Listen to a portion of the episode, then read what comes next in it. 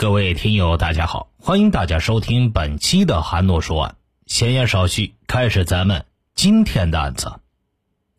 一九九二年初春，虽然季节已经到了春季，但东北地区依然寒冷刺骨，尤其是夜里的寒风从衣领吹入身体，更让人冷得直打哆嗦。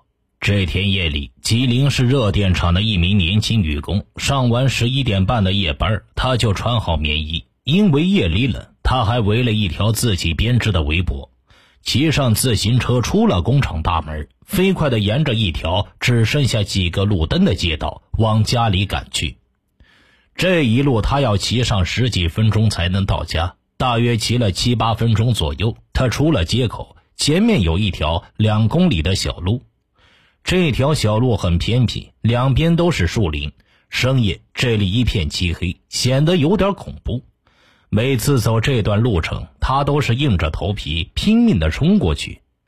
这天夜里，他也是加快了车速，希望早点骑过这条令他害怕的两公里。然而，就在他骑出两百米左右的时候，突然一道强烈的手电光射向了他的眼睛，顿时他心里发慌，连人带车摔在了路上。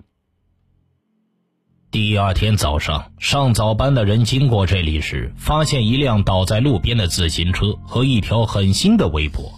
当时发现这些东西的人还非常奇怪：谁把这么新的围脖给扔了？还有自行车，尽管车子不是太新，但在九十年代，自行车对于普通家庭来说还是比较奢侈的东西，不会有人轻易给扔了。他站在路边喊了几声，都没人答应。于是他又向小树林里张望了一眼，这一眼让他更是吃惊不小。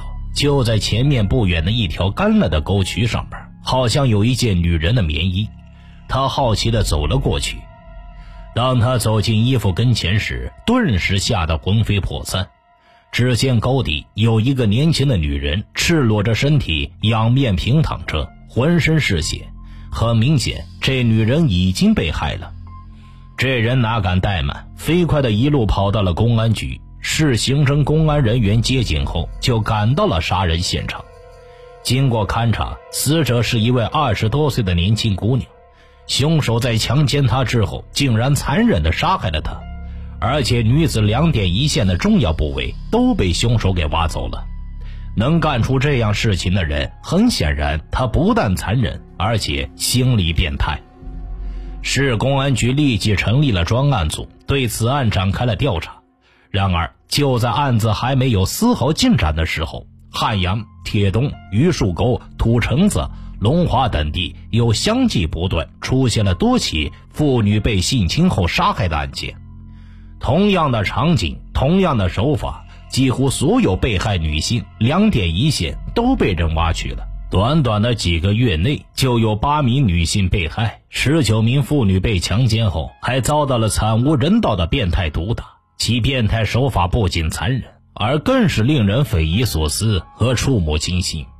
如此用的同样手法连续作案，不仅在吉林市，就是在全国也是罕见的。恐怖的气氛笼罩在龙潭区的上空，上夜班的女工再也不敢回家了。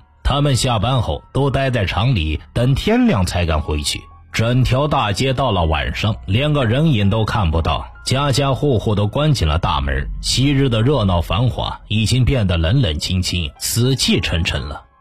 民间各种猜测，更是让市民们变得人心惶惶、不可终日。如此重案，也给社会带来了极其恶劣的影响。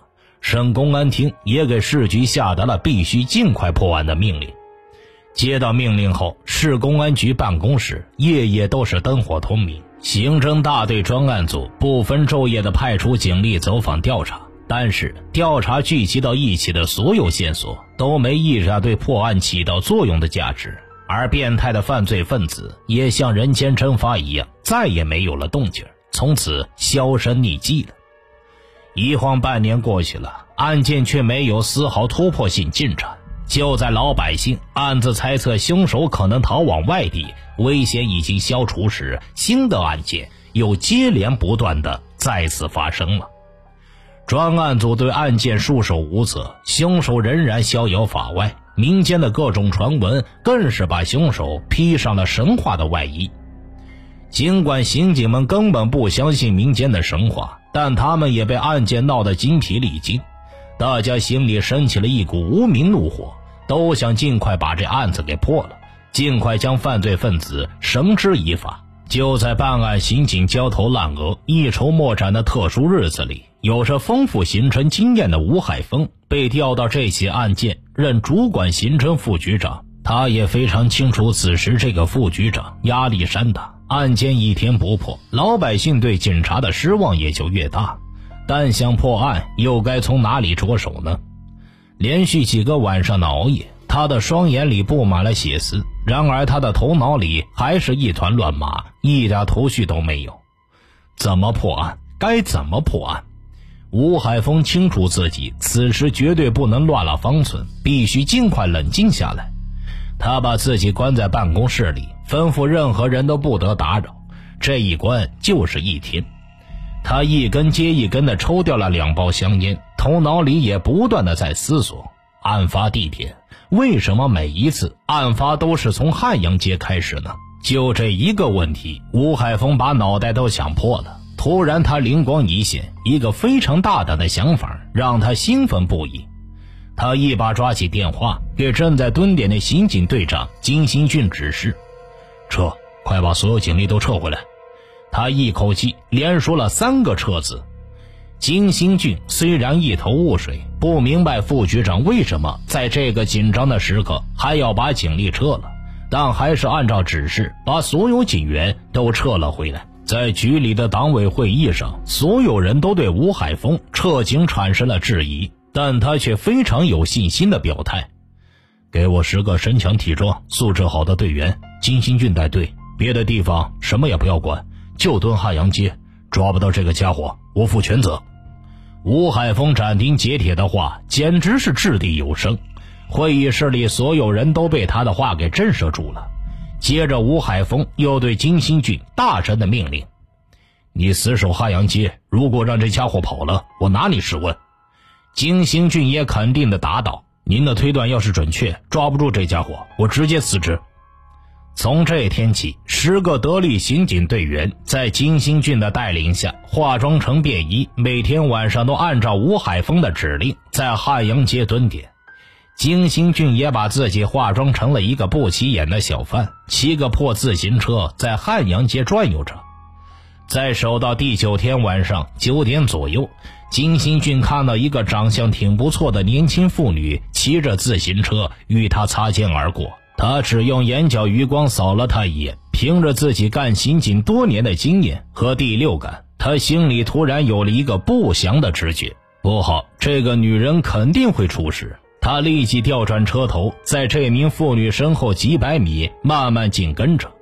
果不其然呐，这名妇女刚刚出了街口，就快要进入那条阴森的小路时，树林里突然窜出一条黑影，一把就把女子从自行车上拽了下来，拖进了树林中。女子早已吓得魂不附体，大声呼救，也不停地进行反抗。那人一记重拳直击女子脑袋，顿时她就昏了过去。这家伙正想扒掉女子衣裤，开始实施强奸时，金星俊也赶到了。他大喝一声：“你想干什么？”话音未落，他也如老鹰一般飞扑了上去，一脚飞踢到犯罪分子，紧跟着一个擒拿反扣动作，手铐就牢牢地扣在了他的双手上。此时，其他队员也赶了过来。金星俊抑制不住自己的兴奋，押着犯罪分子回到了公安局。吴海峰这时还在办公室，见到金星俊不辱使命，高兴地对他说：“明天给你庆功。”当夜，刑侦组就对犯罪分子进行了突审。经过一夜的较量，犯罪分子终于交代了自己的所有罪行，让所有老百姓谈虎色变，也困扰了市局所有办案人员已久的幽灵，终于露出他可耻的真面目。变态杀人狂魔名叫魏志刚，时年二十四岁，家住山前街。此人性格孤僻，从不喜欢与人接触，平日都是独来独往，喜欢看港台的变态杀人录像。在杀死被他强奸的妇女后，仍达不到变态的心理满足，于是就挖去了女人的敏感地带，求得快感。至此，这起耸人听闻的奸杀妇女大案也终于告破，萦绕在群众心中的阴霾也终于散去。听大案要案，观百态人生，欢迎留言、转发、点赞。微信公众号搜索并关注“说书人韩诺”，即可了解更多大案要案。好了，这个案子就为大家播讲完毕了，咱们下期再见。